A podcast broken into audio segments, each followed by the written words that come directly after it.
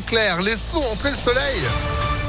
Et il a bien raison, la météo d'ailleurs, c'est juste après l'info de Sandrine Ollier. Bonjour. Bonjour Phil, bonjour à tous. À la une à Lyon, aller plus loin que les 30 km heure. Dès le mois de juin et jusqu'en octobre, une concertation va être lancée auprès des Lyonnais pour repenser la circulation et les déplacements en presqu'île.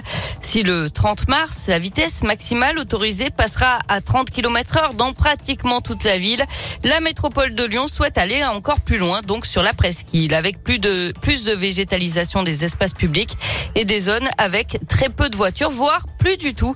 Chargé de la voirie et des mobilités actives à la métropole de Lyon, Fabien Bagnon euh, précise la direction que prendra cet apaisement de la presqu'île. On peut penser qu'on ira plus loin, donc avec effectivement l'extension euh, des zones piétonnes, l'extension des zones de rencontre. Les zones de rencontre, c'est les zones à 20 km heure avec priorité piéton, vélo. On a des, chiffres, des études qui le montrent, qu'il y a des, des endroits assez problématiques. Hein. Par exemple, au niveau de la fin de la rue euh, de la République, enfin de la partie piétonne, là, il y a un conflit d'usage qui est majeur avec des bus, avec des automobiles qui viennent de la rue Grenette. Voilà, donc il y a, ce genre de, conflit qu'on doit absolument résoudre. Sur la presqu'île, on ira au-delà de la, de la ville 30. L'apaisement sera encore plus fort.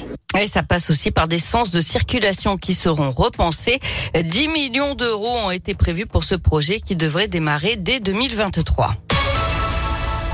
Dans l'actualité également, une enquête ouverte pour tentative d'assassinat après une fusillade à la Duchère samedi soir. Ça s'est passé au niveau d'un point de deal. Cinq mineurs âgés de 15 à 17 ans ont été blessés. Ils ont été rapidement pris en charge par les pompiers. 17 douilles de Kalachnikov et une goupille de grenades ont été retrouvées sur les lieux. Et puis on a frôlé le drame à Lyon samedi en fin d'après-midi. D'après le progrès, une balle de fusil de chasse a terminé sa course dans un appartement du 8e arrondissement. La femme qui l'occupait n'a pas été blessé. Le coup de feu serait parti de l'immeuble d'en face, avenue des Frères Lumière. Trois personnes ont été interpellées et placées en garde à vue. D'après les premiers éléments de l'enquête, il s'agirait d'un accident pendant la manipulation de l'arme.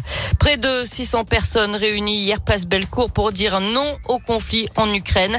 Parmi eux, pas mal de déplacés ukrainiens arrivés ces derniers jours et hébergés dans l'agglomération lyonnaise. L'Ukraine qui a rejeté l'ultimatum russe de capituler à Mariupol, ultimatum qui arrivait à terme ce matin à 5 heures. Le président Zelensky appelle toujours à des négociations avec Poutine.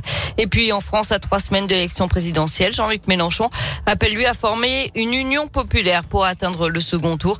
Il tenait un meeting hier place de la République à Paris devant 100 000 personnes selon les organisateurs.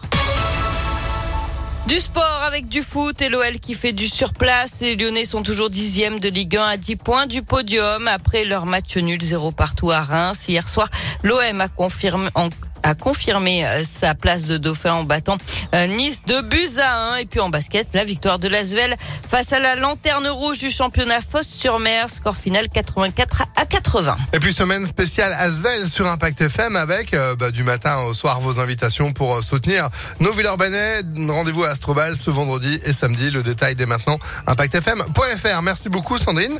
Vous êtes de retour à 9h30. À tout à l'heure. Allez, c'est la météo et c'est du beau temps.